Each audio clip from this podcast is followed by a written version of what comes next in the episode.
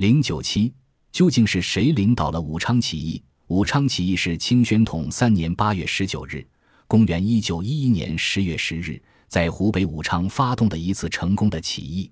是年为农历辛亥，故又称辛亥武昌起义。宣统三年，公元一九一一年，清政府借实行铁路国有的名义，将民办的川汉、粤汉铁路收归国有，并以铁路修筑权为抵押，向英、法、德、美四国银行团借款，激起川、鄂、湘、粤各省人民的反抗。四川成立保路同志会，举行请愿，遭到镇压。发展为各县人民的武装反抗，清政府派川汉铁路大臣端方从湖北率新军入川镇压保路运动。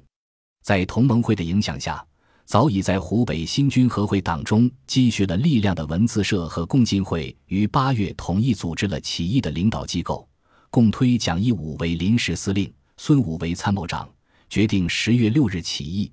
因计划未妥，改为十月十一日起义。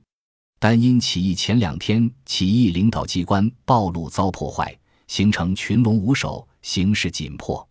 在此紧急关头，十日新军中革命党人主动联络，决定按原计划立即起义。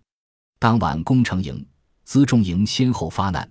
熊秉坤率队占领楚望台军械局，推左队队官吴兆麟为临时总指挥，各营纷纷响应起义。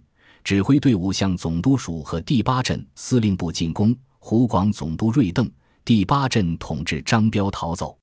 十一日黎明，占领武昌、汉阳、汉口相继收复。革命党人发表宣言，改国号为中华民国，号召各省起义。在之后的两个月内，湖南、陕西、江西等十三个省相继宣布独立，形成全国规模的辛亥革命。然而，武昌起义是谁领导的？至今仍有争论。一说中部同盟会直接领导，文学社、共进会直接推动。此说认为中部同盟会特别注意了对长江流域革命形势的推进。谭仁凤、宋教仁是中部同盟会的主要活动分子，他们秘密来往于沪汉间，和孙武、居正等商讨进行办法。于是，文学社和共进会事实上成了中部同盟会的分机关。一说文学社、共进会共同领导，持此论者认为武昌起义是文学社和共进会联合领导的。在武昌起义酝酿时期的前期，同盟会与文学社、共进社基本没有什么联系，更谈不上领导与被领导的关系。后期，湖北革命党人争取同盟会的领导。但同盟会领导很不得力，遇事犹豫不决，只是在两个团体联合上做了些斡旋工作而已。